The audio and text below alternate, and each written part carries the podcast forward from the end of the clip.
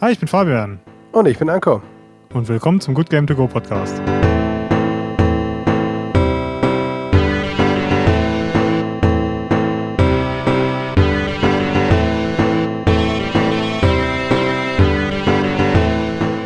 Hallo zusammen und willkommen zu einem Good Game To Go Podcast, wo ich mich schon seit über einem Jahr drauf freue.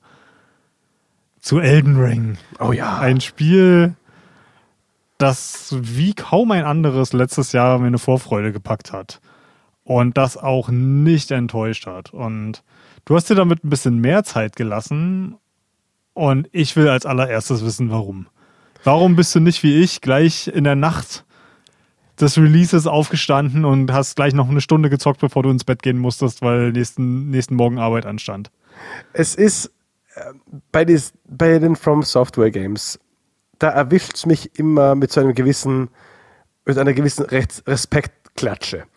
Ich habe dann so einen Respekt vor dem Spielen und auch eine gewisse Angst, dass das vielleicht zu viel meiner Zeit einnehmen wird und vielleicht sogar die Angst, dass es mich vielleicht sogar enttäuschen könnte, nach der ganzen Lobhudeleien, die das Spiel immer bekam.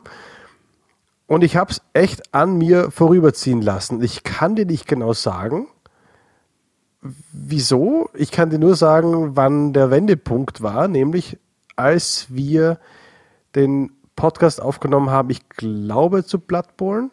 Nee, zum, ähm, zum ähm, Jahresend-Podcast. Mhm. Denn da hast du noch mal über Elden Ring gesprochen und hast noch so zwei, drei Sachen erwähnt, wo ich gesagt habe, ich, okay, ich, ich glaube, ich muss es mir holen. Es bringt, glaube ich, nichts. Aber ich hatte halt von dieser Größe, von dieser Open World einen gehörigen Respekt, aber auch, wie du gesagt hast, ich wurde nicht enttäuscht. Ja, da fangen wir doch mal gleich bei, bei dem an, was Elden Ring besonders macht. Also, ich glaube fast nicht, dass wir erklären müssen, was Elden Ring ist, aber ganz kurze Zusammenfassung mache ich mal trotzdem. Für, weil ich habe mittlerweile von Hörern Feedback gehört, äh, die uns hören, obwohl sie selber gar keine Videospiele spielen abgefahren. Oh, oder? okay, nice, wow. Dann sind und wir wohl sehr charismatisch. habe ich mir mal vorgenommen, auch die, die für uns eindeutigsten Sachen zumindest mal kurz anzureißen. Also Elden Ring ist ein Action-RPG von dem berüchtigten Studio, japanischen Studio From Software, die insbesondere durch ihre Dark Souls-Spiele sehr, sehr berühmt geworden sind. Und das hat zumindest den Ruf, sehr, sehr schwer zu sein. Mhm. Und über so die, die harte, aber auch schwere und faire Art und Weise, das Spiel zu designen, über das Fair lässt sich vielleicht in manchen Hinsichten ein bisschen streiten, ähm, haben, sind die jedenfalls wahnsinnig bekannt und beliebt geworden. Und das ist jetzt das erste Spiel von ihnen, was so eine richtige Open World hatte. Die waren schon immer offen in einer gewissen Hinsicht, also nicht hundertprozentig offen, aber jetzt auch schon das erste Dark Souls könnte man meinen, ja, das ist alles eine zusammenhängende Welt, wo man ja, größtenteils eigentlich ohne Ladebalken vom einen Ende zum anderen laufen kann. Aber hier hat man so das Klassische, was man denkt, wenn man Open World hört. Offene Felder. Siehst du den Berg da hinten, du kannst da hingehen und kommst wahrscheinlich auch rauf. Ja. Also viel, viel, äh, eben viel freier auch in der Auswahl, wo es lang geht. Im Dark Souls gab es ähm, von dem Main Hub, ich glaube, drei oder vier Wege, wo du lang gehen konntest. Und den offensichtlichsten Weg, ich weiß noch, im ersten Durchspielen von Dark Souls habe ich den als erstes gar nicht so wahrgenommen. Ich bin, ich zuerst, ich bin zuerst Richtung Friedhof und die Skelette panieren dich schon mal, wie das ärgste Wiener Schnitzel. Und das sind diese Zeichen, die es heißt, noch bist nicht so weit. Hier kommst noch nicht lang, außer du bist sehr gut. Oder du das, weißt das Ding Tricks. ist, als das erste Dark Souls rauskam, das war ja in einer Ära von Videospielen, wo wir eigentlich alle gewöhnt waren, von den Spielen so ein bisschen gepampert zu werden. ja, ne? wir schaffen das schon. und wenn dann auf einmal sowas wie dieser legendäre Friedhof in Dark Souls 1 kommt, dann ja. denkt man sich, na, holla, was ist denn hier los? Also ich, ich wusste da zumindest damals überhaupt nicht, was ich damit anfangen soll. Also ich glaube, das einzig anspruchsvolle Spiel, was ich bis dato gespielt hatte, war Super Meat Boy. Und das, das, auch das kann man ja überhaupt nicht vergleichen, weil das Nein. ein ganz anderes, ganz anderes Spielsystem auch. Ist. Ja, ja, und hier hast du diese, diese Möglichkeit, dass du ein Gebiet betrittst, das zwar einem hohen Standard etwa entspricht, einem gleich hohen Standard, wie du ihn gerade gewohnt bist, aber du kannst, wenn du sagst, oh, der Gegner ist mir jetzt zu schwer, ja, dann dreh halt um. Dann geh in die andere Richtung, vielleicht findest du da irgendwas anderes. Oder hier ist ein Gegner, der ähm, ein anderes Spiel von dir verlangt. Und das hat das Spiel unheimlich viel freier gemacht. Und eben ich, mhm. ich war nicht darauf, äh, ich war nicht gezwungen, einen Feind auf jeden Fall niederzustrecken. Klar, es gibt diese äh, Mandatory Bosses, die notwendigen Bosse, um ein neues Gebiet aufzumachen. Der verlangt aber halt nur, hey, bis dahin musst du diese ganzen Manöver können, sonst geht es einfach nicht weiter für dich. Und das ganze andere Gebiet ist für dich immer noch groß und weit und erkundbar. Was, du hast keinen Bock auf Gascoin? Ja, fuck you in Bloodborne. Du musst ihn jetzt machen. Den Rest kennst du eigentlich schon. Es gibt ja. nichts Neues. Es gibt nur noch Gascoin. Und das Abgefahrene bei Elden Ring ist ja, dass das das From Software Spiel mit den meisten Bossen ist. Ich habe so eine Zahl irgendwas zwischen 160 und 180 Bossen gehört. Ja, korrekt. Spiel. Es gibt tatsächlich aber nur, lass mich mal kurz im Kopf das nochmal durchgehen.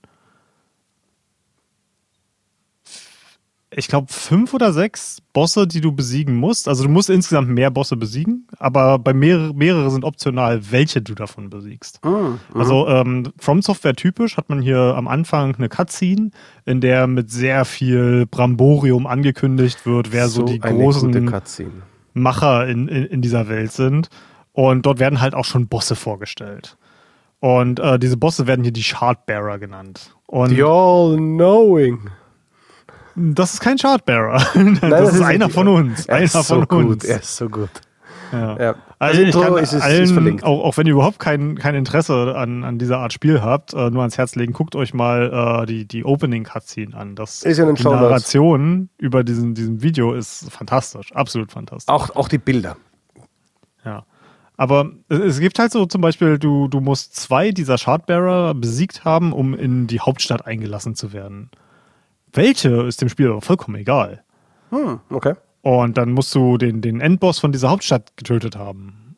Das ist einer von den, den Bossen, die du besiegt haben musst.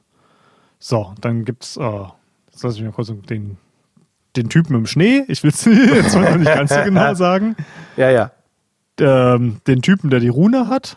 Die mhm. zwei Typen vor dem Typen mit der Rune. Und dann die drei Bosse am, am Ende, also sieben. Sieben, die ja. jeder Spieler, der nicht irgendwie Bugs nutzt, um irgendwas außen rum zu gehen oder so. Das fand er der Glitches. Äh, Gegner, die, die jeder besiegt haben muss. Von 160 oder was weiß ich, wie vielen das sind. Also, ja. das Spiel gibt einem da eine totale Freiheit. Ich will aber noch mal ganz kurz zurück darauf, wie wir beide zu dem Spiel gekommen sind, weil wir hätten unseren Start ja wirklich nicht anders haben können. Du hattest gerade schon erwähnt, dass du so ein bisschen eingeschüchtert warst von dem ja, einfach enormen Leumund des Spiels. Und das Spiel ja. hat ja wirklich das Internet dominiert für einen Monat, hat man das Gefühl. Auf jeden, auf jeden du konntest Fall. nirgends hingucken, ohne über Elden Ring zu hören. Und ich, für mich, nach dem, nach Dark Souls 1 war es eigentlich immer so, dass ich gesagt habe, okay, ich gehe auf Funkstille schon ein paar Monate bevor das Spiel rauskommt. Ich gucke mir immer den ersten Trailer an und danach gehe ich auf Funkstille. Mhm. Und äh, das geht tatsächlich so weit, dass ich äh, äh, Browserfilter mir einstelle, dass ich keine Suchergebnisse mit diesem Titel habe, dass ich in meinen sozialen Medien nichts angezeigt bekomme, wo dieser Titel erwähnt wird, etc. Ich bin Sehr da schön. ziemlich stringent und meistens klappt ja. das auch ganz gut. Das heißt, das Spiel kommt raus und ab dem ersten Tag bin ich voll drin. Ich gucke nichts im Internet nach, ich beiß mir die Zähne an allem raus und tatsächlich ist, war der, der erste Durchlauf von Elden Ring für mich auch mit Abstand der schwerste.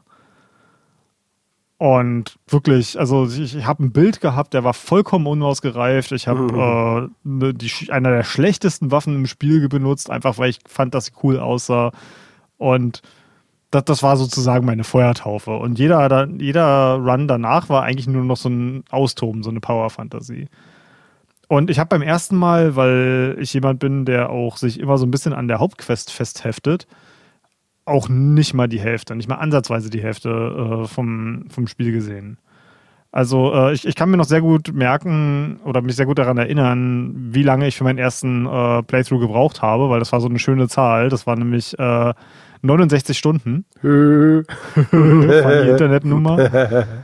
ähm, und ich habe tatsächlich so im Nachgang von vielen gehört, dass ihr erster Playthrough so um die 120 Stunden war. Naja, ja.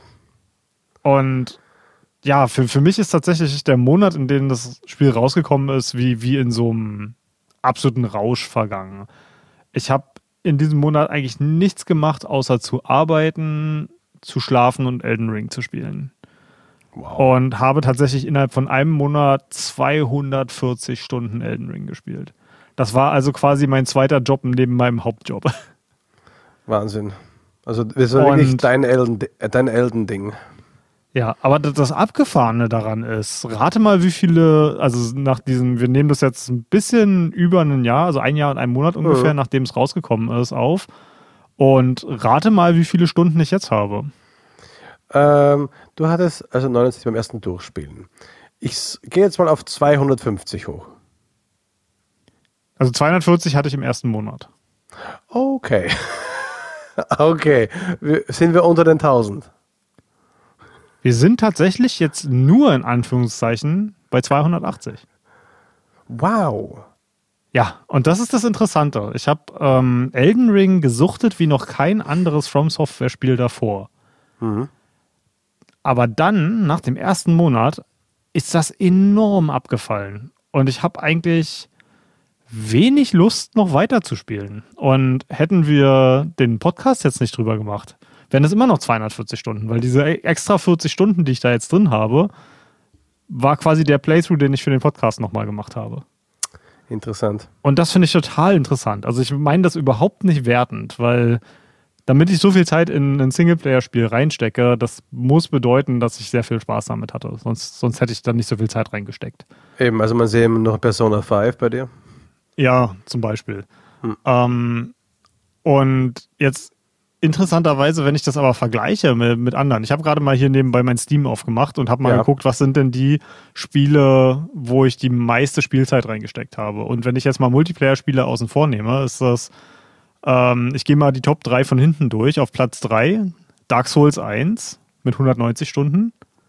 Ja. Auf äh, Platz 2 Dark Souls 3 mit 240 Stunden. ja. Und auf Platz 1 Elden Ring mit 280 Stunden. Also. Wow. Man, man, man merkt, ähm, die, diese Spiele sind für mich welche, die ich definitiv mehrfach durchspiele und wo ich auch einen sehr großen Spiel Wiederspielwert habe. Das Interessante bei Dark Souls 1 und Dark Souls 3 ist, dass diese, diese hohen Stundenzahlen über Jahre hinweg zustande gekommen sind, weil es Spiele sind, die ich immer wieder anfasse. Und Elden Ring hatte so, so das ganz umgekehrte Format, wo ich einfach total hoch angesetzt habe im ersten Monat und dann wie von der Klippe gefallen bin und auf einmal so gar keine Intention mehr hatte. Und das mhm. war total interessant, weil als ich fertig war mit Elden Ring, war das so ein, Scheiße, was spiele ich denn jetzt? Nichts ist so gut wie Elden Ring. Was hm. mache ich denn jetzt? Aber ich habe auch so viel Elden Ring an einem Stück gespielt, dass ich es einfach nicht mehr sehen kann. Ähm, das hört sich jetzt für viele wahrscheinlich schon ein bisschen verwunderlich an, dass das so sein kann. Äh, ich kenne das von mir aus dem Bereich, wenn ich Reviews mache.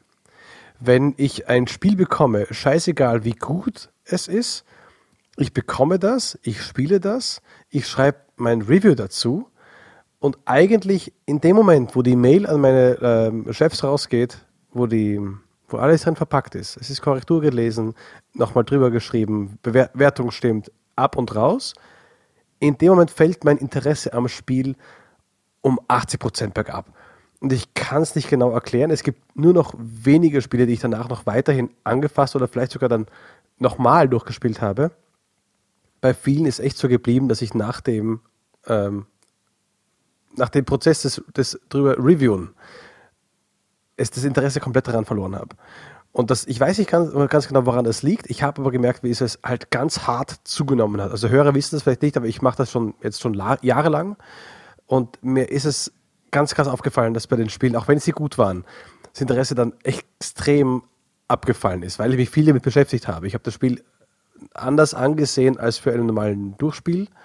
Äh, ähm, Aufmerksamkeitsrate, sondern eben, wie funktioniert das, wie funktioniert das, wie funktioniert das, dieses, jenes. Und plötzlich war das Interesse weg, weil man geglaubt hat, alles gesehen zu haben. Könnte das so ein, Motiva ein, ein, ein mhm. Punkt sein? Also bei, bei dir könnte ich mir vorstellen, dadurch, dass das ja quasi äh, für dich wie, wie ein kleiner Job ist, das zu reviewen, ja. dass einfach die Arbeit getan ist, so nach dem ja. Motto, weißt du? Schau vorbei, eject. Ja, ja genau. Das, das, das kann ich sehr gut nachvollziehen. Ähm, bei mir, ich, ich glaube, das war eher so, wenn du, als wenn du jeden Tag dein Lieblingsessen isst. Für einen Monat. Mhm. Ich glaube, das ist eher, eher so der Fall gewesen. Und dann. Ja. Muss man sich wieder ein bisschen entwöhnen und dann geht's wieder. Ich weiß noch mal mein, also kann ich jetzt eine Story ganz kurz einweben. ähm, kannst, kannst du kurz deinen dein Tee trinken. Ähm, ich habe in meiner WG-Zeit mit 18 Jahren habe ich äh, einen Versuch gemacht, äh, keinen Kaffee mehr zu trinken. Also komplett. Äh, es war, Vermutung lag nahe, dass der hohe Koffein, äh, Koffeingehalt äh, meine Akne äh, befördert, keine Ahnung. Also habe ich es gelassen und ich glaube, ein Monat lang keinen Kaffee getrunken, nichts, nada. Nach dem einen Monat habe ich gemerkt, nö, okay, das hat nichts ausgemacht, alles gleich wie vorher. Und hatte eines Tages, eines Nachts besser gesagt, mega Bock auf einen Kaffee. Es war zwei Uhr nachts und ich habe mir eine Tasse schwarzen Kaffee gemacht. Das war die erste Nacht, in der ich durchwach geblieben bin, weil ich mir eine Kanne schwarzen Kaffee gemacht habe und die innerhalb einer halben Stunde ausgezuzelt habe. das war nicht mehr heilig. Das war echt wie ein Drogenflash. Also plötzlich ging es voll ab. Eben, vielleicht hast, brauchst du wieder ein paar Monate Abstand vom Spiel und dann denkst du wieder, ah, weißt du was, jetzt wieder rein. Weil mhm. alle Komponenten des Spiels greifen so unglaublich gut ineinander. Und ein Part haben wir auch schon angesprochen bei dem ähm, bei unserem Jahrespodcast. Diese Open World ist so gut designt, so mutig designt, wo andere Spieler dir versuchen, alles zeigen zu wollen. Hier ist das, hier ist das, hier ist jenes, hier gibt es was zu entdecken. Ubisoft-Türme machen die ganzen Aktivitäten frei, die es überhaupt gibt. Also wenn du Bock auf falschem Springen hast, geh dahin. Hier gibt es ein Camp für einen Shootout, hier gibt es das zu entdecken. Und Elden Ring lässt dich frei herumlaufen und Dinge entdecken. Es markiert fast nichts auf der Karte. Es gibt einzelne Punkte auf der Karte, wo du genau weißt, ah, das könnte so eine Höhle, glaube ich, sein. Aber manche Sachen findest du auch nur über die Beschreib Audiobeschreibung äh, eines NPCs, der dir sagt, hey, bei mhm. dem Sumpf links davon, da ist eine Höhle. Wenn es da durchgehst, findest du die. Ich finde, das macht was sehr Cleveres mit den Karten, dass es dir jetzt nämlich schon Sachen markiert, aber nur Sachen, wo du schon mal warst. Ja. Es sorgt ja, genau. also nicht dafür, dass du dich irgendwie an, an Symbolen auf einer Karte entlanghangelst, weil du nicht weißt, wo du hin möchtest. Es macht genau das Gegenteil. Das sagst du dir nur auf der Karte, guck mal, hier warst du schon mal. Und da das ja wirklich ein Spiel ist, was man über, über 100 Stunden spielen kann, wenn man es halt wirklich genau sich angucken möchte, dann ist es halt schon ganz gut, auch mal nachvollziehen zu können, wo war ich denn schon, wo muss ich nicht nochmal gucken. Ja. Was es Aber auch macht, ist dieses Nadelsystem von Hollow Knight, wo du quasi Nadeln stecken kannst, Markierungen setzen kannst. Ah ja, du kannst Pins stecken. Hm. Genau. Und das fand ich, ich überhaupt nicht benutzt. Ah, ich, ich, schon zum Beispiel äh, bei gewissen Monstern, wo ich zum dritten Mal mich schon reingemacht habe. Also es, also es gab, gab, so Höhlen. Und das Komische ist, ich glaube, da, da musst du mich korrigieren, wenn ich falsch liege. Aber in Höhlen kann man nicht schnell reisen. Außerhalb. Nein, also es gibt, das ist korrekt, ja. Ja, okay. Dann es gab, aber du konntest nicht hinspawnen. du konntest bei dieser, bei diesem, na, Bonfire ist es ja jetzt nicht, bei dieser Grace, konntest du gespawnt werden und bist dann in diesem Teil gewesen und bis jetzt gemerkt, okay, kacke, ich komme nicht mehr raus. Also ich muss wieder durch den Ausgang rausgehen. Ja. Und das gab es dreimal mindestens und der Lift braucht ewig, bis er da ist. Und da habe ich einfach den Nadel gesetzt, um zu wissen, du, hier warst du verdammt nochmal schon. Da ist Monster A, B, C und du hast dieses Ding, lass es. Nämlich nebenbei, es war diese komische Höhle mit dem Lavasenken links und rechts, wo du immer abwärts gehst und wo auch dieses mhm. komische, ähm, das metallene Pferd auf, ja, genau, wo das metallene Pferd auf und ab fährt. ja ewiger, ewiger Abwärtsstrudel, bis du da mal unten bist. Habe ich öfter mal umgangen, aber irgendwann geht man mal hin, denkt man sich, ja, heute schaffe ich das mal. Also die Pins habe ich dann schon benutzt. Also wie gesagt, dieser, dieser Open World ist sowas von mutig designt. Und ich werde heute, ich glaube, das mache ich heute wirklich. Wir haben im Vorgespräch gesagt, wenn ich mal über ein Spiel, das ich gereviewt habe, reden möchte, könnte man einen Podcast dazu machen. Nein, ich möchte Star Wars Jedi Survivor kein eigenes Podest geben dafür. Aber, aber ich möchte im Vergleich mit einem Elden Ring zeigen, welche Punkte sie nicht gut gemacht haben. Aber das ist jetzt aber schon so ein bisschen so, als würdest du irgendwie mit, äh, mit einem Teenager auf den Kinderspielplatz gehen und einen Dreijährigen verdreschen. so, so, wenn du die vergleichst aber, Aber es soll sich sein, weil eigentlich äh, hat ähm, das andere Spiel auch genügend Geldgeber hinter sich. EA, Disney. Das, das ist ja das, das, Verrückte, dass Jedi ja. Survivor viel größeres Budget hat. Also vielleicht nicht ein größeres Budget, aber zumindest die, die Geldgeber dahinter haben viel größere Taschen, weil ja. From Software ist äh, vergleichsmäßig ein kleines Studio.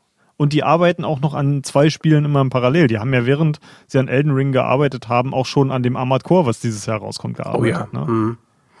Äh, sehr interessant. Aber ich habe halt immer wieder eben Vergleiche gesehen, denn sie wollen wie ein Elden Ring sein. Sie wollen diese Kampfmechanik in ihrem Spiel haben, diese schwere, aber faire.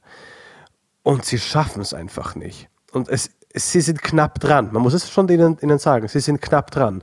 Aber in Elden Ring hast du, und da gehen wir, gehe ich kurz mal auf, die, auf das Kampfsystem ein, so ein perfekt funktionierendes Kampfsystem. Ein Schlag, der dich treffen, äh, der dich trifft, den du nicht schnell genug ausweichst, der trifft dich. Und bei den Star Wars war es ganz oft so, dass ich einfach nur nach links oder rechts gegangen bin und der Schlag ging daneben, wo ich dachte, der hätte mich eigentlich treffen müssen. Aber das war mein Elden Ring Hirn, was angesprungen ist. Mein Elden Ring Hirn hat gesagt, der trifft. Und dann im echten Spiel war es nicht so. Und dachte mir so oft, man, irgendwie fühlt sich nicht so richtig schwer an. Also die Schläge. Sie fühlt sich nicht so an, mhm. ob sie wirklich einen Impact haben. Und dann gibt es wieder kleine Frösche, die dich anfallen. Und du sprintest bei Star Wars, du sprintest, sprintest an diesem Gegner vorbei, weil du ihn so spät gesehen hast und er springt und du weißt eigentlich, okay, der springt in die falsche Richtung, er ist auch nicht schnell genug, ich bin zu weit weg. Nein, er teleportiert dir hinterher und trifft dich auf jeden Fall. Und halt bei, das, das ist dann nicht. Wie macht wirkt, das mit dem Frosch? Und das wirkt dann nicht fair. Und bei Elden Ring wirkt, außer der Endboss, dieser Fucker, wirkt, wirkt eigentlich zu jeder Zeit der Kampf zumindest fair. Also ja. da kannst du jetzt dein Thema einbringen, aber mir ich, ich, ich hatte tatsächlich, äh, ich, ich weiß gar nicht, wie ich das bewerten soll, weil wir haben teilweise wirklich ein sehr, sehr unterschiedliche Spiele gespielt. Ähm, mhm. Das ist mir sehr, sehr krass aufgefallen, ja. ähm, nachdem es jetzt halt auch für den Podcast nochmal gespielt hat. Als ich, äh, als mir zum ersten Mal, es gibt so, so ein paar Momente, die bei eigentlich jedem Spieler richtig krass hängen bleiben. Und einer ist, äh, wenn man zum ersten Mal ein, äh, ein Lift in die Unterwelt nimmt.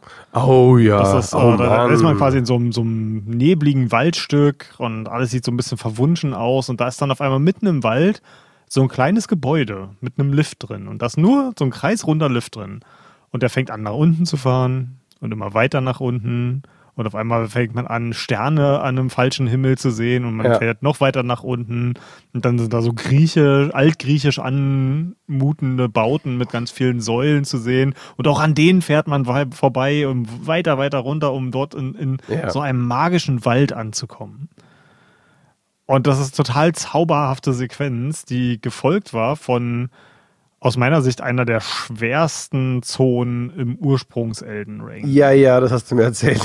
Ja, da, da waren dann nämlich so eine, ich, ich, kann die eigentlich nur Sniper nennen. Als was anderes kann ich die nicht bezeichnen. Das, das waren Typen mit Bögen und einen davon gibt es noch in der ganzen Zone, die den so aufladen und wenn der anfängt zu leuchten, dann ist es wie eine Hitscan-Waffe. Also die, die ist kein Projektil mehr, sondern die lassen los und du bist getroffen in dem Moment, wo sie loslassen. Und der pinnt dich dann auch sofort zum Boden und das nicht alles. Und das gibt's halt einfach nicht mehr. Das haben sie rausgenommen. Ich glaube, und für, ich glaube, fürs Balancing ist das echt gut, weil das war eine Zone, die relativ früh im Spiel kam, die aber relativ, also eigentlich viel zu schwer war. Und, und nicht nur Zonen haben sie verändert, auch Bosskämpfe, ne? Also einer meiner Lieblingsbosskämpfe ist zum Beispiel Radan. Radan oh, ja, ist ja. Ein, ein General, den man auch schon aus dem allerersten Elden Ring Trailer kennt. Das ist wirklich ein sehr gewaltiger Typ. Ja. Und dem wird sehr, sehr viel Aufmerksamkeit in allen Zwischensequenzen in diesem Spiel geschenkt. Oder nicht in allen, aber in vielen Der wirkt halt extrem geschenkt. geil. Und er reitet auf diesem schmächtigen, kaputten Pferd dahin und äh, dann stürzt er in der Wüste zu Boden und frisst seine Soldaten, die da schon tot am Boden liegen, damit er halt noch irgendwie weitermachen kann. Also, boah. Ja, und, und ich, er hat einen der interessantesten Bosskämpfe in diesem Spiel.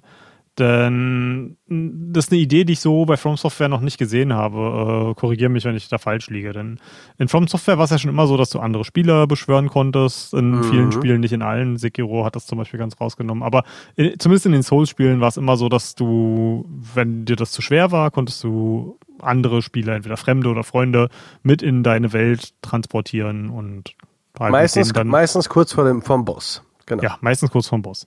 Und äh, wenn du offline gespielt hast, äh, gab es dann aber auch NPCs, die du manchmal beschwören konntest. Ja. Und meistens war es so, dass diese auch storytechnisch eine Rolle gespielt haben. Also der, der berühmte Solaire aus Dark Souls 1, der zum Beispiel in, äh, in, in, ganz vielen Memes verwertet wurde und der, der immer wieder eine Rolle gespielt hat in der, in der Dark Souls Community und da auch einfach zu legendärem Status auf, aufgegangen ist. Mm der, der war dann halt immer an Stellen, wo es Sinn gemacht hat, wo Solairs Reise auch lang gegangen wäre. Und jedenfalls hier bei Radan, das ist das sogenannte Radan Festival, ähm, mhm. auf dem man sich befindet. Und das Ziel des Festivals ist es, diesem legendären General, der nur noch vor sich hin sieht, einen, einen ehrenhaften Tod zu bringen. Äh, damit er nicht in Schande stirbt. Und um das zu machen, kommen halt Krieger aus aller Lande und versuchen sich daran. Und im Spiel wird es repräsentiert, dass du in dieser riesengroßen Arena, das ist wirklich eine, eine, riesengroße, weite Wüste, in der du da mhm. unterwegs bist, kannst du halt NPCs beschwören. Und es ist halt, du kannst da auch reiten, was du in den meisten Bosskämpfen nicht kannst. Ja. Und du kannst halt wirklich wie ein General durch die Gegend reiten und im Grunde genommen nur Leute beschwören und einfach mal selber reinreiten, lassen. ein paar ja. Schläge machen, wieder wegreiten. Und das ist von, von der ganzen Inszenierung ein fantastischer ist Bosskampf. so gut. Ich, hab, ich war so überrascht, denn als du da hinkommst zum Festival, sind ja schon Leute in der Burg, mit denen du reden kannst, die äh, sich auf diesen Kampf vorbereiten, die den Kampf einläuten wollen. Du siehst ihn und denkst dir, ah, okay, cool, vielleicht gibt es da mal einen Nebenquest von denen. Dann startest du diesen Radan-Kampf mit dieser unglaublich guten Musik und siehst so ein Glitzern am Boden wo man sofort hinrennt. Meistens sind es Items, weil du wirst beim ersten Anlauf beim Boss bestimmt sterben. Also hol dir zumindest die Items. Und äh, ich dann laufe mal hin und merke, nein, das ist ein, ein Beschwörungszeichen. Äh, und daneben ist noch eins. Und dann reitest du weiter und merkst du noch ein paar von denen.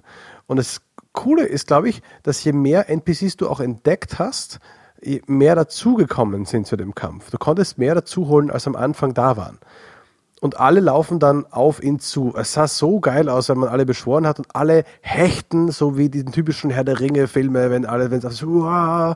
in den, in Hattest den Kampf du Patches geht. zu diesem Zeitpunkt schon? Äh, ich, du hast es mir erzählt, ich hatte Patches nicht, aber sag, was er macht. Peace out. Es ist so geil. Für die, die es nicht wissen, Patches ist ein Running Gag, der schon seit vor dem ersten Dark Souls existiert. Patches kommt ursprünglich, äh, wenn ich das richtig in Erinnerung habe, aus Armored Core. Und oh, Patches okay. ist immer ein, ein niederträchtiger Typ, der versucht, mhm. äh, sich äh, dich irgendwie um die Ecke zu bringen, aber hinterhältlich, also nicht so in, in einem Kampf dich umzubringen, sondern immer versucht er dich in irgendwelche fiesen Fallen zu locken, um dann de, de, deinen Leichnam zu, zu plündern. Und das mhm. ist eigentlich immer so, ein, so eine durchtriebene Sau. Und Patches ist auch hier wieder an seinem üblen Werke. Und ich glaube, das ist so, sogar mein, also entweder Dark Souls 3 oder Elden Ring Patches ist meine Lieblingsiteration. Ähm, hier ist er denn so, dass er auch ein Händler sein kann. Äh, weil du findest ihn in einer Höhle, wo er erst versucht, dich umzubringen. Mhm. Und wenn du ihn äh, genug verdroschen hast, also er kriegt sogar eine Bossleiste, äh, das ist ja. quasi ein richtiger Bosskampf in Anführungsstrichen. Und wenn du ihn gut vermöbelt hast, dann, äh, dann, dann sinkt er zu Boden und bittet um Gnade und du kannst ihn halt quasi als NPC freischalten und er hat auch eine fantastische Questline. Aber du kannst ihn halt auch hier zum Radan-Festival beschwören.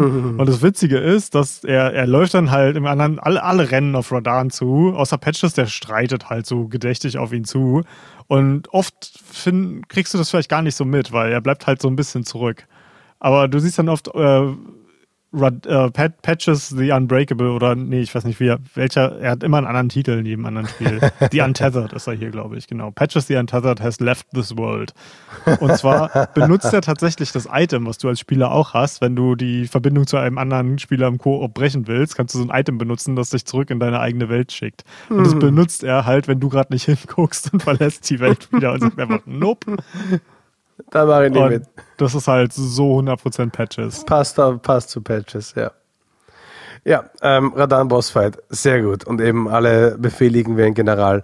War auch so ein, ein sehr einzigartiger Kampf. Auch gerade, wenn er bei der, ich glaube, 50% Lebensleiste ist oder etwas weniger, wenn er plötzlich verschwindet und aus dem Himmel plötzlich herabstürzt wie ein Komet. Also wahnsinniges Lichtspiel und ein, eine, eine Show, die er da bietet. Und dann geht es nochmal härter in den Kampf. Sehr, ja. sehr genialer Boss. Und ich habe den am Anfang tatsächlich nicht so genossen, weil Release Radar gesagt, ja. war so hm. extrem overtuned. Der hat eigentlich mit fast allen Attacken mich gewone-shottet. Oh, wow. Und das hat relativ wenig Spaß gemacht. Also die Inszenierung war natürlich immer noch sehr, sehr gut. Aber da muss man sich schon ganz schön durchquälen. Und ich muss sagen, zumindest was so das Balancing angeht, haben sie einen ziemlich guten Job gemacht, das Spiel, glaube ich, in, in, einen besseren Zustand zu bringen. Wo sie es überhaupt nicht geschafft haben, ist ähm, jetzt im quasi, ähm, na, wie soll ich sagen, im, im, im technischen ist das Spiel immer noch nicht so ganz da, wo ich es gerne hätte. Hm. Und das, das macht mich sehr, sehr traurig, weil das ist immer ein Problem bei From Software Spielen gewesen, dass die einfach technisch nicht auf dem Niveau sind, wo sie sein könnten. Und ich hoffe jetzt endlich mal, dass sie irgendwie mit, mit Elden Ring genug Geld gemacht haben, dass sie für den nächsten Titel vielleicht eine gute Internetinfrastruktur sich bauen können und eine gute PC-Version auf den Markt bringen können. Denn ich habe mir in der Zwischenzeit, ich glaube, das letzte Mal, als wir über das Spiel gesprochen haben, hatte ich diesen neuen, komplett zusammengebauten Rechner noch nicht. Mhm. Aber ich habe mittlerweile mir einen ganz schön ordentlichen Rechner gegönnt. Also es ist halt, glaube ich, der teuerste Rechner, den ich mir je zusammengebaut habe, mit einer, äh, mit einer GeForce 4090 drin und einem, einem sehr, sehr, sehr mächtigen Intel-Prozessor und das ist halt über 4000 Euro für, für einen Gaming-Rechner. Jo. Und wenn du mit dieser Hardware das Spiel nicht mal bei 60 FPS flüssig zum Laufen kriegst, das, das ist einfach traurig. Dann fragt man sich, wofür man das Geld bezahlt hat. Ja. Also, also was ja halt, echt leid tut. Es gibt zum Glück Spiele, die das Ding voll ausnutzen. Ich habe Ende okay. letzten Jahres zum Beispiel sehr viel Vermintide mit Freunden gespielt. Oh ja, hast erzählt, ja. Und das ist ein Spiel, wo wirklich jeder Cent, der in diesem Rechner steckt, irgendwie geil repräsentiert wird auch auf dem Bildschirm. Da, da, freut man sich schon drüber. Aber es ist halt auch echt schade, wenn man ein sonst so fantastisches Spiel wie Elden Ring hat und das, hat, kommt einfach mit diesen Fehlern. Mhm. Und mir hat das auf der Konsole, auf der 5er, jetzt nicht so viel, viel ausgemacht. Es lief sehr, es lief sehr flüssig. Also es gab wenig äh, Frames-Einbrüche, die schmerzhaft waren. Es gibt ja welche, wo man es echt stark merkt. Da gehe ich wieder kurz auf das Star Wars-Spiel über.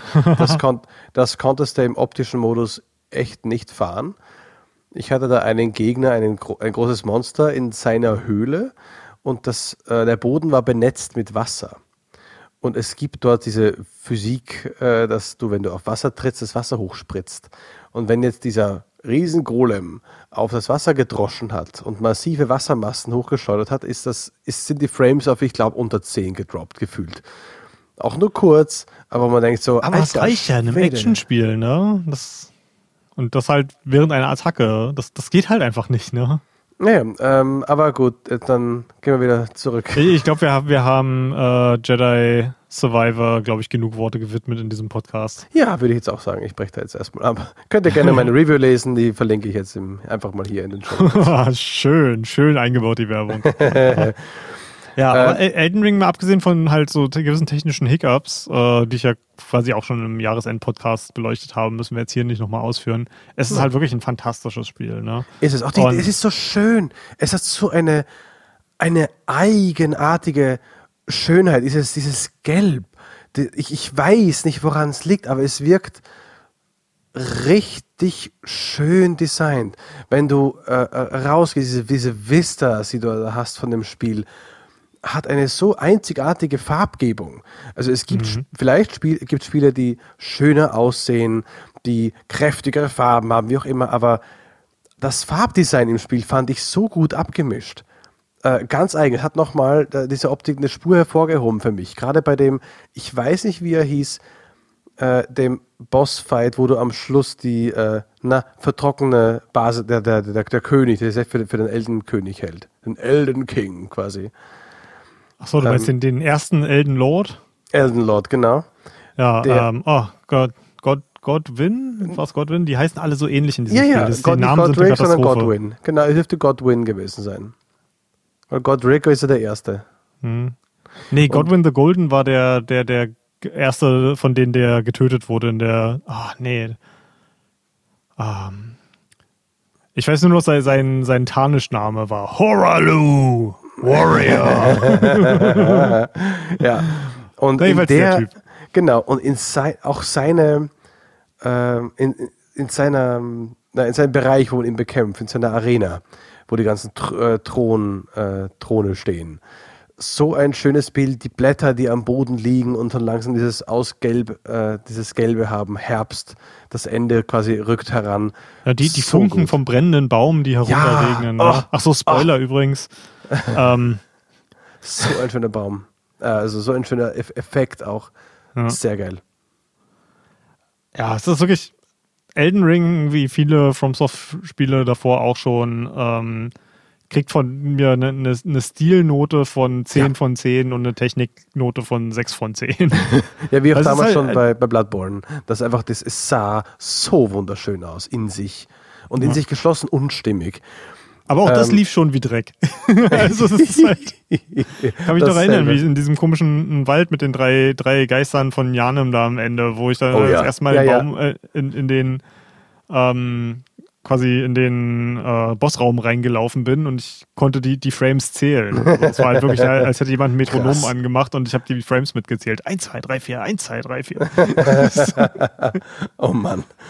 Ah, ähm, wo ich nicht mehr mitkam mit dem Zählen, war, wie oft ich manchmal an Bossen gescheitert bin.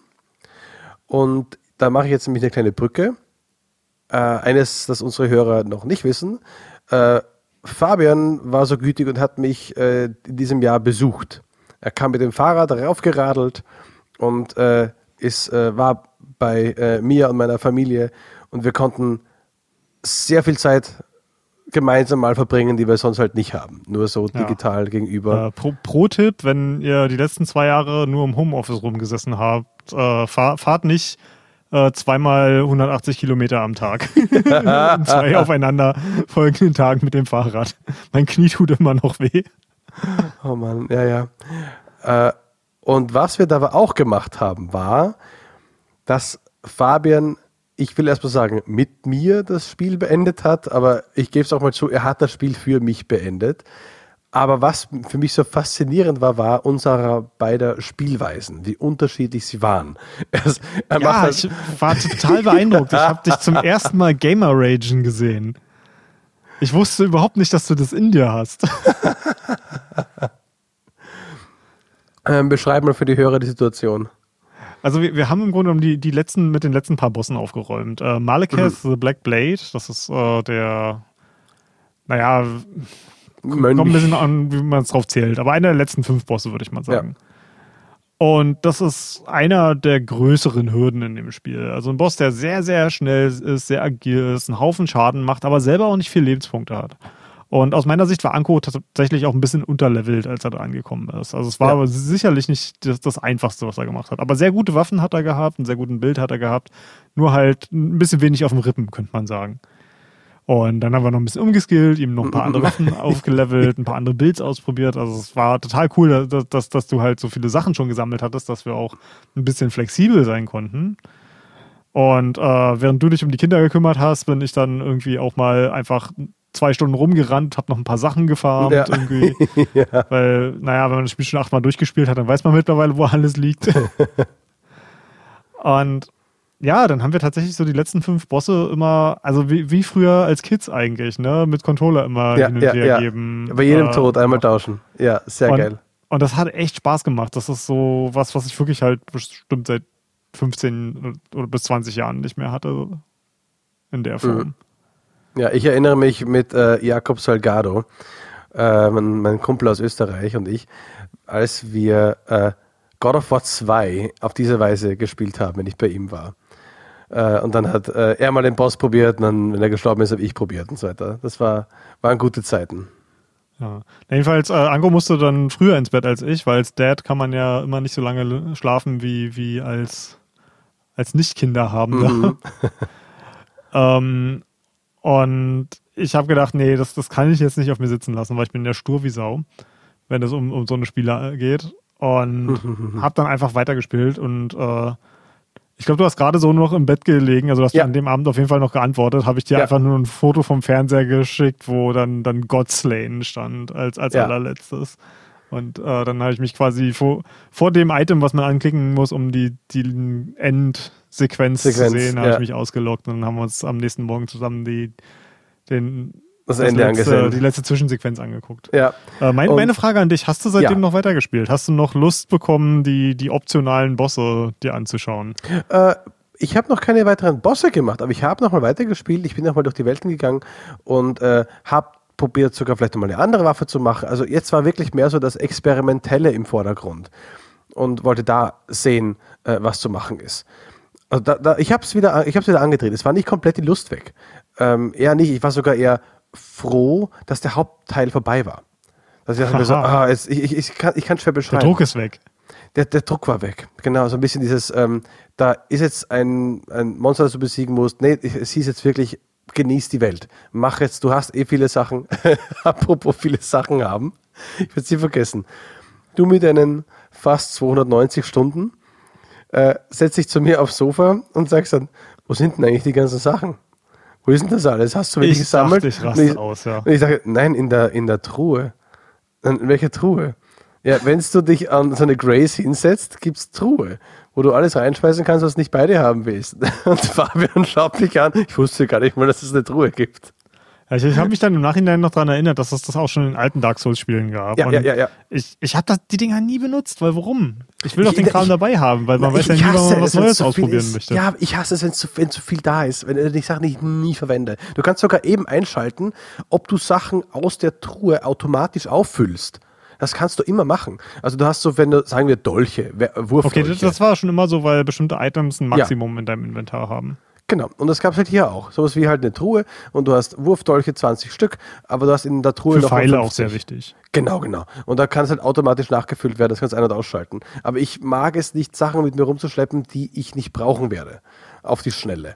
Das ist ja auch alles in Ordnung. Also ich persönlich habe immer gerne alles dabei, weil man weiß ja nie, wann man was Neues ausprobieren möchte. Aber ich kann mich auch erinnern, in alten, äh, ich glaube in Dark Souls 3 war das, wo ich halt bestimmte Sachen gemacht habe, wo ich im Kampf Items gewechselt habe. Dann habe ich zum Beispiel auch alle Items in die Truhe gelegt, bis auf die Sachen, die ich im Kampf brauchte. Mhm. Damit ich halt die, die Schritte im Menü möglichst gering halte.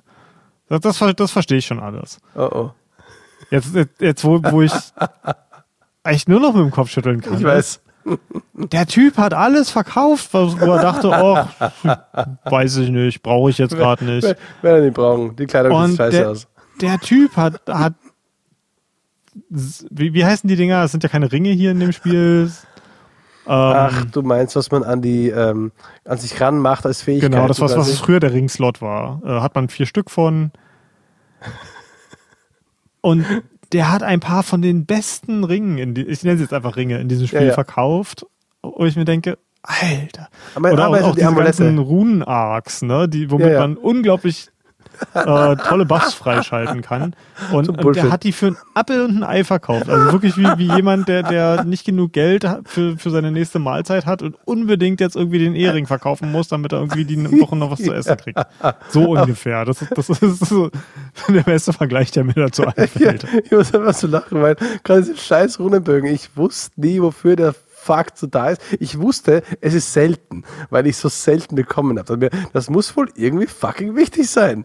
Aber Und du kriegst ja nicht mal viele Seelen dafür. Das ist ja das Abgefahren. 200, das ist nix. Aber weißt du, wenn du fünf verkauft hast, wieder 1000. Ja, oder du hustest einfach die Gegner da drüben einmal schief an und dann kriegst du auch ja, Ich weiß, aber ich habe sie nicht gebraucht und auch jetzt sehe ich immer noch keinen Sinn, das zu nutzen. Ja. Und man sagt, also ja, es gibt es wirklich so, so eine Runenbögen, die absolut fantastisch sind. Also für, für jeden dieser Shardbearer kannst du, wenn du die besiegt hast, in deren äh, dazugehörigen Turm gehen, wo, ihre, wo du ihre Runen aktivieren kannst. Und ein paar von denen sind total krank. Also Melania hast du ja noch nicht kennengelernt, also außer mhm. aus den ganzen Memes. Ähm, das ist quasi so der als das Spiel rauskam, wurde oft gesagt, dass Melania der harteste Boss ist, den äh, From Software ja. designt hat. Also ich würde da aus meiner eigenen Erfahrung widersprechen. Millennia ist hart, aber nicht super hart. Also ich finde, selbst in dem Spiel wäre ich mir nicht mal sicher, ob ich sie schwerer finde als andere Bosse. Also ich glaube, ich habe für Millennia noch nie so viele Versuche gebraucht, wie als ich bei dir war, wir für den Endboss gebraucht haben. Ja, okay. Aber jedenfalls, wenn du ihre äh, Rune aktivierst, dann e-, eine Sache, die Millennia schwer macht, gerade wenn man eher ein zaghafter Spieler ist, ist, dass sie sich mit jedem Schlag heilt und sie ist auch sehr aggressiv. Mhm. Und aber das Geile ist, wenn du ihren Runen-Arc aktivierst, dann kriegst du diese Fähigkeit. Und du kannst auf einmal halt wie Bloodborne spielen, so ein bisschen, ja. indem du dich mit jedem Schlag heilst. Und wenn du dann eine schön schnelle Waffe hast, dann brauchst du irgendwann deine, deine Fläschchen nicht mehr, weil du dich einfach konstant hochheilst. Und das also ist schon ja, geil. Ja, ja, ich, ich sehe das ja auch ein. Nur ich habe es nie benutzt und bis dahin ist das Kind schon in den Brunnen gefallen und ich hatte bereits 20 ja. Stück verkauft oder so. Ich, ich, man muss ja auch äh, der Fairness halber sagen, dass das Spiel auch nicht sonderlich gut darin ist, dir, dich, dich darauf zu stoßen. Ne? Ich, ich glaube, da kommt, wenn du den, wenn du den ersten Rune Arc, nee Quatsch, wenn du den ersten äh, Shardbearer besiegst, dann bekommst du so ein ja, ein kleines so ein Pop-up, wo steht, ja, ja, ja hier kannst du da, da, da machen. Aber in einem Spiel, wo so viel passiert und wo du so viel Freiheit hast, äh, Sachen zu erkunden, da ist ein Pop-up halt gar nichts wert. Ne? Hm. Nee, nicht wirklich. Also ich, ich erinnere mich daran, dass es wahrscheinlich aufgekommen ist, aber sehr viel angefangen habe ich damit nicht können. Ich glaube, weil ich bis dahin auch schon sehr viele von diesen Runenbögen gefunden hatte und sie da schon quasi als für mich nicht nutzbar äh, äh, eingesehen habe, bis Ob, ich zum ersten kam. Der allererste ist eigentlich auch schon. Ich glaube, die Rundenbögen geben dir tatsächlich auch einen, einen Buff zu deinen maximalen Lebenspunkten. Äh, selbst wenn du keine große Rune ausgerüstet hast. Aber selbst den ersten, wenn du äh, den Typen in äh, Stormvale Castle am Ende besiegt mhm. hast, das mhm. war jetzt, glaube ich, äh, Godric, Godric the Golden. Ähm, aber ja, ich, ich werde hier noch viele Namen durcheinander bringen, weil die alle so ähnlich heißen. Ähm, na, jedenfalls, sein Runenbogen macht, dass du plus 5 auf alle Werte kriegst. Ja, ja. Das ist also, wie, wie viele Level-Ups sind das? Ich weiß jetzt nicht aus dem Kopf, wie viele Werte es gibt, aber so 7, 8 Level-Ups oder so? Ja, 8 sind 40. Achso, ne, Quatsch. Ja. Dann, also 40 Level-Ups, die du an Punkten kriegst. Na klar, du kannst nicht in jedem Bild all diese Punkte gebrauchen, aber lass mal nur drei oder vier von den Werten sinnvoll sein, kannst du dich quasi damit quasi mit dem Aktivieren von so einem Runen-Arc für einen Versuch am Boss mal eben 40 Level aufleveln lassen. Also das ist schon, mhm. ah, ist schon ziemlich krass. Ja. Also da gehe ich halt so ein bisschen auf diese Spielweise ein. Es war ähm, interessant zu sehen, wie wir beide an dieses Spiel auch rangegangen sind. Und das muss man auch Elden Ring zugute halten. Es hat so viele Spiele wie nie zuvor in diese Spielart einge, eingeflochten. Viele Spieler aus dem Mainstream, die diese From Software Spiele nicht gespielt hatten, die vielleicht davon sogar abgeschreckt waren, haben sich an Elden Ring probiert. Erstens, es war ein Open World, da hat man schon mal diese Fans auf seiner Seite, aber zweitens, es wurde halt so viel darüber gesprochen und drittens, es wurde auch sehr stark kommuniziert, dass du eigentlich mit jedem Level, eigener Spielerlevel, dort einsteigen kannst und auch was reißen kannst, also auch was schaffen kannst. Und es haben wirklich viel mehr Leute damit zumindest angefangen, das Spiel zu spielen, was ja auch schon mal ein guter Verdienst ist. Das ist total abgefahren, ne? Also ich hatte bei meinem ersten Playthrough genau das Entgegengesetzte in den ersten fünf Stunden. Oh wow, wirklich? Ich dachte, das ist das schwerste Spiel, was sie je gemacht haben. Boah. Weil ich mit der vollkommen falschen Mentalität dran gegangen bin. Okay, wie so, das? From Software versucht ja immer Sachen beizubringen, nicht indem sie es dir sagen, sondern indem sie ein Verhalten von dir entweder belohnen oder bestrafen. Wie wir schon am Anfang äh, von dem Friedhof in Dark Souls 1 erzählt haben, du mhm. wirst verdroschen, also ist das From Softwares Art und Weise zu sagen, hier nicht lang. Geh, geh mal lieber woanders hin.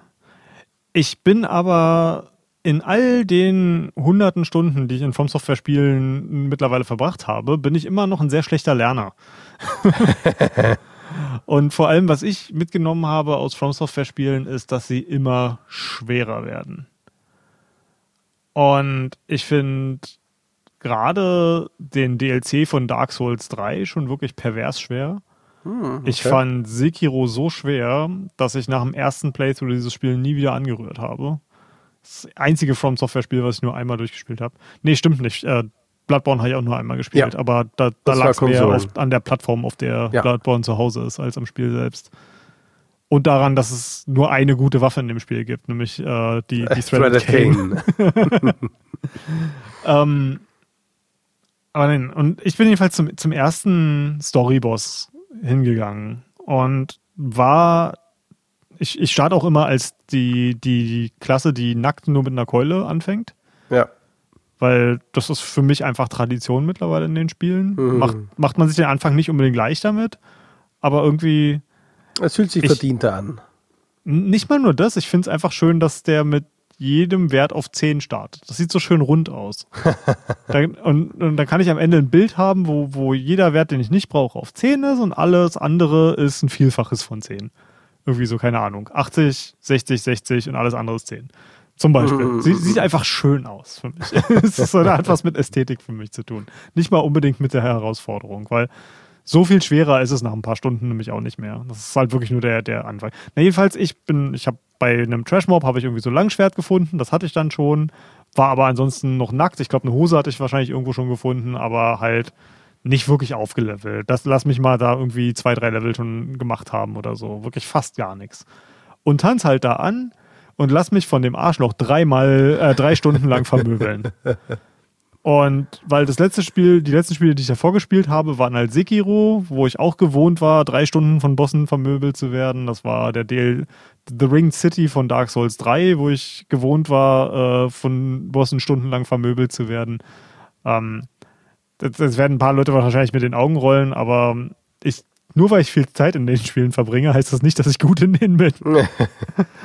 meine Superpower ist äh, Stoizismus und einfach ja. dickköpfig immer weiterzumachen, bis es funktioniert. Jedenfalls, ich dachte schon, oh Kacke, ich bin gewohnt, dass From Software Spiele immer schwerer geworden sind über Zeit. Wenn ich jetzt zu Dark Souls 1 zurückgehe, ist das absoluter Kinderkram und ich frage mich, ja. was ich daran jemals für schwer hielt. Und äh, ich dachte jetzt wirklich, Elden Ring ist die ultimative Eskalation davon. Was sie mir eigentlich damit sagen wollen, ist, du Idiot, geh woanders hin. Ja, ja. Und diese Nachricht habe ich stur einfach ignoriert. Ignoriert. ähm, aber das hat ja auch was mit deiner Spielerkrankheit zu tun dass du so gerne die Hauptquest immer erledigt haben willst, bevor du eigentlich alles andere machst. Ist es nicht auch so, dass du überall erklärt, dass du immer erst die Hauptquest machen möchtest? Ja, deswegen spiele ich so viele Rollenspiele zweimal durch. Einmal ja. nur die Hauptquest, einfach weil ich wissen will, wie es ausgeht.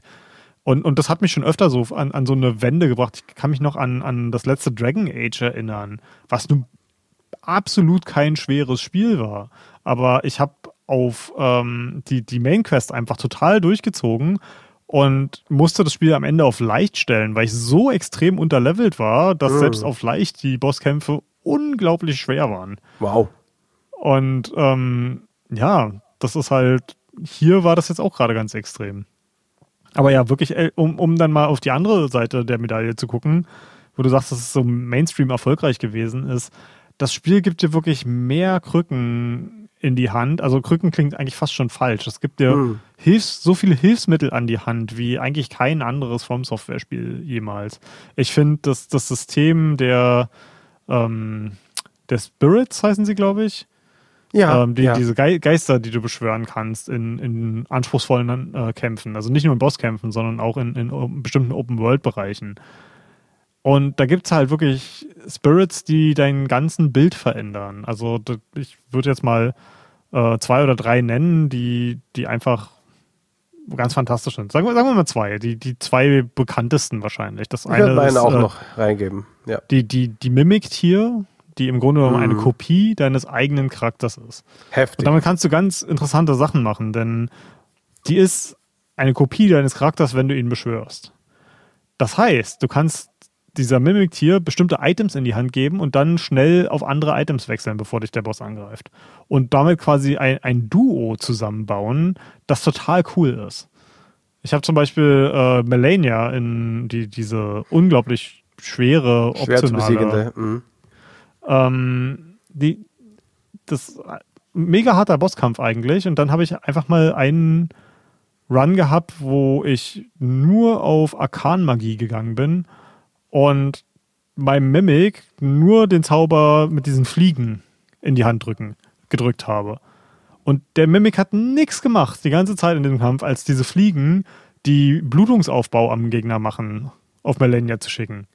Weil er hat ja nichts anderes. Ja, weil hat ja nichts anderes. Dann habe ich mir halt noch ein Schwert angezogen, aber im Endeffekt habe ich auch ganz viel Bluten. Und die war damit einfach total überfordert. Die Boss-KI wusste nicht, was sie macht, wenn da einfach zwei Idioten am gegenüberliegenden Ende der Arena stehen und die ganze Zeit nur Fliegen nach ihr schicken.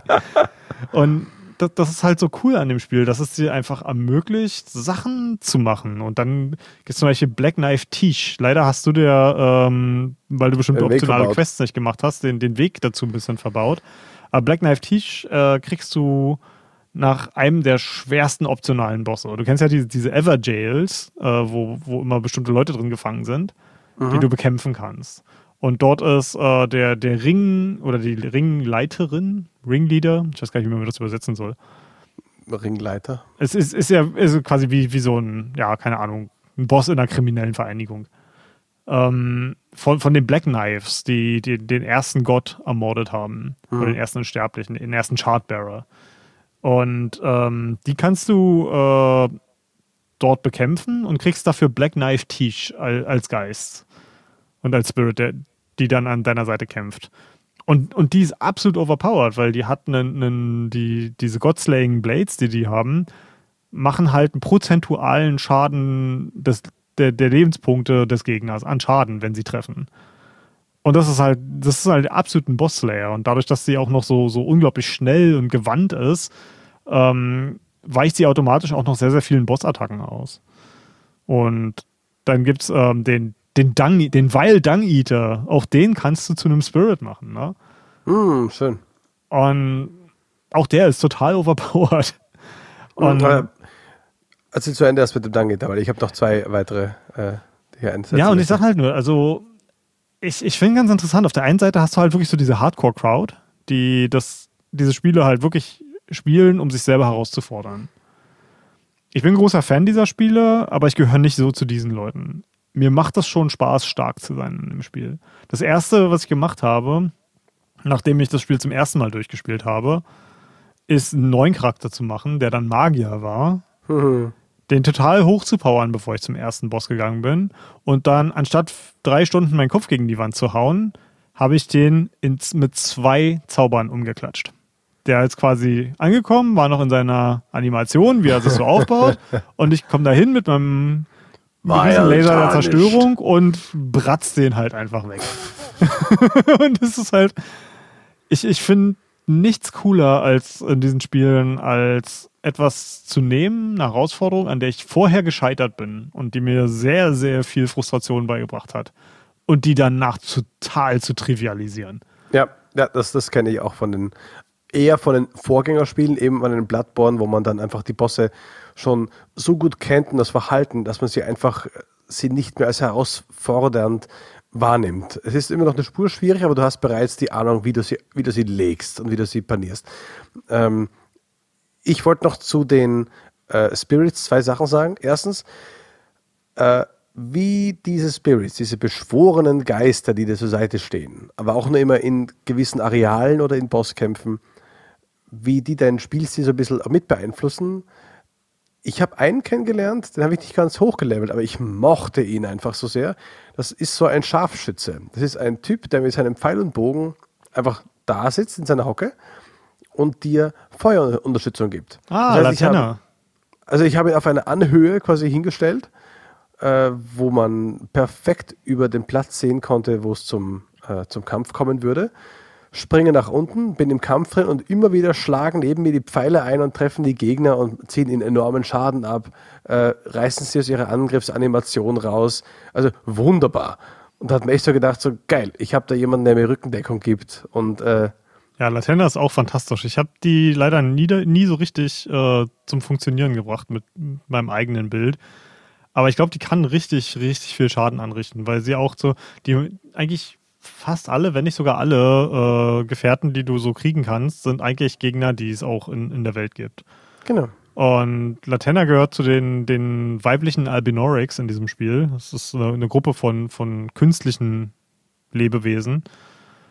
Und die sind einfach pervers gute Bogenschützen. Und ich, in dem Gebiet warst du noch nicht, soweit ich weiß. Nein. Aber in dem Gebiet, wo die auftauchen, die zersieben dich in Sekunden. Das ist der absolute Wahnsinn. Du hast teilweise noch nicht mal gesehen, dass sie auf dich aufmerksam geworden sind und das, das hagelt schon Pfeile auf dich hin nieder. Mhm. Und, und Latenna ist halt auch ähnlich stark. Aber man muss sie halt wirklich richtig gut beschützen können, ne? Weil das ist ja. auch so, so, so, eine Eigenheit, die, die es eigentlich seit dem ersten Dark Souls gibt. Ähm, ich weiß gar nicht, Demon's Souls habe ich ja nie gespielt, ob es da das auch schon gab. Aber jedenfalls ein, ein eine Sache, die schon seit Urzeiten in allen From Games drin ist. Der Gegner geht immer auf den, der ihm am letzten Schaden zugefügt hat. Also ein super simples Agro-System. Und naja, da Latenna halt die ganze Zeit draufheuert wie eine Bekloppte, äh, ist es gar nicht so einfach, die Aufmerksamkeit auf ihr zu haben. Obwohl, da gibt es dann halt auch, da kann man so coole Sachen machen. Es gibt so ein, ähm, Ah, ich, ich, sag, ich nenne sie einfach weiterhin Ringe, auch wenn es keine Ringe sind. Mhm. Es gibt so einen Ring, ähm, der macht, dass der Träger äh, immer die Agro zieht. Das ja. heißt, wenn du einfach sagen willst, okay, Latenna, du machst, kümmerst dich darum, dass sie sterben und ich sitze hier und verstecke mich hinter meinem Großschild. Kannst du auch das machen, ne? Also es gibt mhm. wirklich enorm viele Freiheiten. Und ah, die Amulette meinst du, oder Amulett? Kann man das sagen? Ja, ja. Ringe, Amulett, genau. Irgendwie sowas. Ich, ja. Wie gesagt, früher waren es Ringe und ich bin schlechter drin, mir Sachen zu merken. Mhm. Ja, ähm, ein zweiter Geist, den ich äh, erwähnt haben wollte, der mein Spiel unglaublich erleichtert hat, waren die Wölfe. Die kriegst du recht zu Beginn. Das sind drei Stück Wölfe, die du beschwörst, die eben auf den Feind äh, raufgehen und eben zu dritt auf, den, auf Feinde auch sogar losgehen können. Das hat einen Vorteil, wenn du gegen mehrere bist, aber es gab einen Moment, wo die Viecher mir, wo ich denen so dankbar war. Das war in einer Höhle, wo der Boss ein unsichtbarer Assassine war. Einer, der auf dich losstürzen konnte, einer von den schwarzen äh, Messern, wie hießen die nochmal? Ja, Black, Black Knives. Ah, Black, Black Knife, Knife Assassins. Genau. Und einer von denen, der, ich will in den Kampf gehen und plötzlich macht er Wusch und ist unsichtbar. und ich dachte mir so, was für was Scheiße nochmal. Ich muss ihm im Auge behalten. Es gibt und Pfützen ich, in der Höhle. Es das gibt Pfützen. Da habe ich es auch gesehen, dass er sich bewegt. Aber noch besser habe ich gesehen, dass meine drei Hunde sich in ein Nichts verbeißen und der Schaden nimmt. Und da dachte ich mir, jawohl, wie geil ist das denn? Also die haben sich davon nicht abbringen lassen. Ich nehme mal an, dass alle Geister den finden, aber für mich und mein Headcanon ist es schöner, dass die drei Hunde einfach ihn gerochen haben. Und ja, ja, genau, sind. das habe ich mir auch gerade so gedacht. Genau. Und so geil und hat den Kampf für mich machbar gemacht und ich wurde nicht überrascht und von ihm getötet, sondern ich konnte es dann, in, dann noch legen. Ja, einziger, so ja, hm? einziger ähm, Aufreger an den Geisten, den ich hatte, das ist mir oft passiert. Wenn du an einen Boss ranläufst, musst du durch dieses äh, Nebeltor durchgehen. Du weißt, dahinter ist der Boss, Nebeltor durchschreiten, du kannst durchs Nebeltor nicht mehr zurückgehen, du bist in jetzt im Bosskampf gefangen. Ganz normales Szenario. Nicht selten ist aber vor dem Nebel noch ein kleiner Zwischenboss. Entweder ein kleiner oder ein normaler Gegner. Also kann oftmals vorkommen, dass jemand dich noch aufhalten will, bevor du das machst. Wenn du an diesem Bosskampf stirbst, am großen, am echten, läufst du wieder hin, bekämpfst vielleicht nochmal diesen Vorboss, aber irgendwann hast du keinen Bock mehr auf den und du rennst an ihm vorbei. Durch die Nebeltür, du hast genügend Zeit. Das Problem ist, wenn man jetzt direkt nach dem Nebelportal den Geist holt, dreht der sich um und will durch den Nebel zurückgehen auf den dich angreifenden kleinen Boss, der durch den Nebel auf dich zukommen möchte, es aber nicht kann. Und ich hatte ganz oft Kämpfe, wo ich meinen Typen gerufen habe. Ich laufe in den Bosskampf rein, also auf den Gegner zu, auf den Boss, und mein Geist ist nicht neben mir. Weil der sich von einem durch die Nebelwand verdreschen lässt und gegen die Nebelwand drischt, weil sich zwei komplett entfernte Gegner miteinander balgen. Ich kann nicht sagen, dass mir das jemals passiert wäre, aber ich glaube dir das sofort, weil die KI in Souls-Spielen oder in From Software-Spielen ist nicht die hellste, beim besten Willen nicht. Aber das Problem kannst du ja selber lösen, indem du einfach den Gegner vor der Nebelwand auch killst. Ja, eben erstens das oder wenn du wartest, dass der Boss dich gerade auch wirklich geagrot hat, weil dann meistens hat es auch funktioniert. Wenn man ihn zu früh holt und der Boss ihn noch gar nicht quasi angegriffen hat, dann hat er das Problem gehabt. Aber gut, letzter, mhm. letzter, wirklich letzter Callback an Star Wars. Es gab dort, dort ist die KI nämlich so, sie geht immer auf dich. Und ich habe da einen Boss gelegt, in dem ich zu zweiter drin war. Deine in der Story vorkommende Partnerin ist da drin. Sie drischt auf das Viech ein und das Ding rührt sich nicht auf sie. Es geht nur auf dich. Also bin ich einfach im Kreis gelaufen. Sie macht äh, Schaden an dem Vieh. Das Vieh dreht sich einmal kurz zu ihr rum, kommt, kommt sofort wieder auf ihr. Also diese KI ist auch nicht geil. Das stelle ich mir jetzt gerade vor, wie in so, so alten Zeichentrickfilmen, wo, wo du irgendwie so, so ein, so ein einen Flur siehst, irgendwie mit drei sich gegenüberliegenden Türen jeweils und alle quasi so hintereinander durch die Gegend rennen. Weißt du, was ich meine? ja, ja, ja, ja. Und immer aus, aus verschiedenen Türen rauskommen. Die drei, die, die so stelle ich mir gerade deinen Abo-Tanz vor. Ja, ja. ah. Ja, gut. Ähm, ich würde langsam, glaube ich, auch zum Schluss kommen. Eine Sache, die ich, die ich abschließend noch sagen wollte, was, wo wir gerade äh, quasi über die, diese ganzen Möglichkeiten gesprochen haben, den Spielstil zu variieren, ist. Mhm ich finde, eine Sache, die sie in, in, Elden Ring geschafft haben, die ich ihnen unglaublich hoch anrechne, ist, dass sie ein Spiel geschafft haben, was sogar der, der härtesten Hardcore-Crowd gefällt und zeitgleich das, das einsteigerfreundlichste Spiel ist, was sie in dieser ganzen Reihe bis jetzt rausgebracht haben. Und das ist eine absolut hohe Kunst. Ich habe ja. so viele Challenge-Videos gesehen von Leuten, die komplett ohne die, die, die Spirits spielen die teilweise mit Level 1 das machen. Ich habe Speedruns gesehen bis zum geht nicht mehr, die, die wirklich alles aus diesem Spiel rausholen, die die KI bis aufs Kleinste verstehen und jeden Boss einfach sektieren quasi. Und auf der anderen Seite hast du Leute wie, wie den, den YouTuber Noah Javey, den wir hier im Podcast schon oft lobend mhm. erwähnt haben, der einfach nicht gut ist im Videospielen. Also das ist, soll kein Diss sein, der, der ist einfach nicht sehr sage ich mal, skillvoll, wenn es um, um physische Reaktionen geht. Das gibt er selber zu. Er wird ungerechterweise äh, auch oft in YouTube-Kommentaren dazu äh, irgendwie niedergemacht, aber er ist einfach kein physisch guter Spieler. Mhm. Und hat auch nicht den Anspruch davon. Und ja. selbst er hat mit den, den äh, Taktiken, die das Spiel ermöglicht, mehrfach die schwersten optionalen Bosse äh, mit Leichtigkeit besiegt in diesem Spiel. Und auch ich, jemand, der nicht der beste, das, das, ist halt noch, noch so eine Kleinigkeit, die ich vorhin vergessen hatte zu sagen. Das muss ich doch noch mal kurz ausholen. Es, es gibt zwei unterschiedliche Arten von, von Skill-Expressionen in diesem Spiel. Das eine ist, äh, sind die Skills, die du selber lernst als Spieler und die, die mit deinem Muskelgedächtnis und deiner Reaktion und deinem Wissen über die, die Kämpfe zu tun haben. Und das ja. andere ist halt Skills, die deine Figur lernt.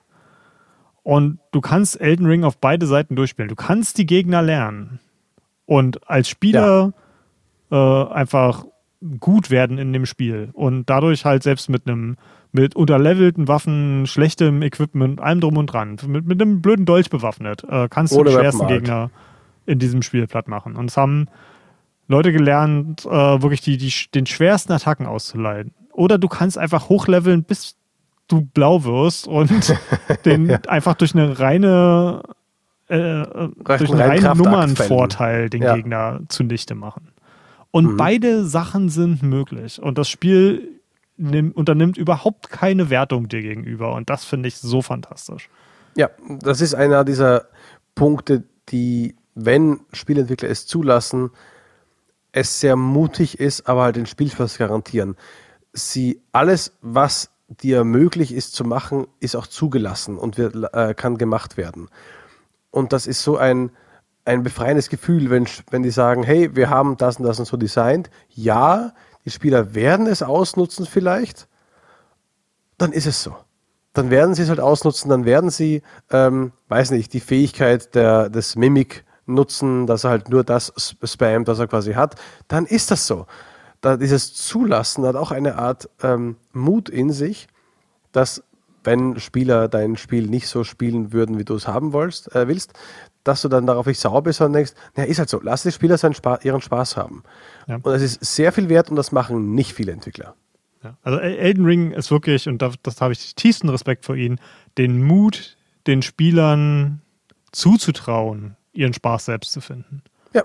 So würde ich es zusammenfassen.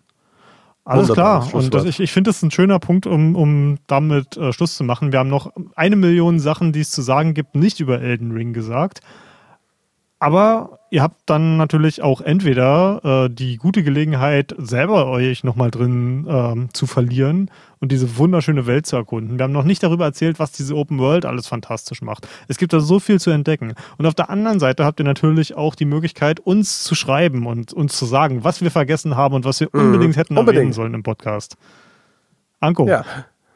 Ähm, oder erzählt uns äh, auf jeden Fall, was eure Lieblingsbosse sind oder sagt uns, warum meine äh, ähm, Art der Spielweise falsch ist. oder äh, äh, kommt, Anko, kommt ganz, ganz schnell noch zum Schluss, Lieblingsboss. Ja. Uh, fuck. Ähm, mein Lieb... Weißt du was? Der erste Part des Endbosses. Ah, oh, Radagon, ja. Radagon er ist fantastisch. er ist so gut. Es ist so ein schöner Tanz mit ihm und er ist machbar. Ihn selbst habe ich auch schon äh, dann in unserem Spiel besiegt. Am Anfang besser als später dann. Aber er hat sich schwer, die Thematik hat sich schwer angefühlt, wo dieser Kampf stattfindet. Und es war, also es war äh, them thematisch ein guter Kampf, es war so vom Aussehen ein guter Kampf, es hat Gewicht gehabt, das Ganze, es hat mordsmäßigen Spaß gemacht. Und bei all den Bosskämpfen, die es in dem Spiel gab, war, hat sich der wirklich fordernd, aber auch fair und halt schön angefühlt. Ja. Und selbst bei dir? Äh, ich würde sagen, äh, Astel Natural Born of the Void oder Astel Stars of Darkness. Oh, das ist, ähm, ich weiß nicht, ob du dabei warst, als ich den bei dir besiegt habe, oder ob das war, als du gerade Pause gemacht hast. Das ist dieser Käfer mit dem Menschenschädel und den, äh, der, der die Galaxie quasi als Körper oh, so und ja, die, ja, diese ja. Sternennebel machen kann. Es ist nicht zwangsläufig der spaßigste Boss, ihn zu bekämpfen. Aber ich finde, sein Design ist erinnert mich so ein bisschen, ähnlich hatte ich mit Ebriotas in, in ja, Bloodborne. Ja, ja. Einfach etwas, was total andersweltlich aussieht und wie nicht aus, aus diesem Universum. Und deswegen gefällt mir Astel so sehr. Und ja, dabei würde ich es auch belassen. Wenn ihr. Kontakt mit uns aufnehmen wollt, dann macht das doch in unserem Discord. Da haben seit dem letzten Mal ein paar Leute vorbeigeschneit. Es ist yeah. immer noch sehr ruhig, aber nicht mehr ganz so ruhig wie vorher. Äh, den Link dazu findet ihr in den Show Notes. Ansonsten, ich äh, nehme immer noch Auszeit von Social Media, da, aber ihr könnt Anko auf Twitter unter @daanko erreichen. Ich habe nach wie vor die E-Mail äh, für den Podcast unter mail at goodgame2go.com. Die lese ich weiterhin weiter. Weiter, weiter. Und ansonsten vielen, vielen Dank fürs Zuhören. Ich hoffe, ihr hattet so viel Spaß mit Elden Ring wie wir. Und wenn nicht, äh, euch hat zumindest der Podcast unterhalten. Und bis zum nächsten Mal. Ja, und dann spielt das Spiel auch mal. Oh, ich, ich höre schon die, die Fade-Out-Musik, wie sie langsam eingeblendet wird. Aber davor noch ein letztes äh, Witzchen. Was ist die Suchmaschine der alten Leute? Elden Bing.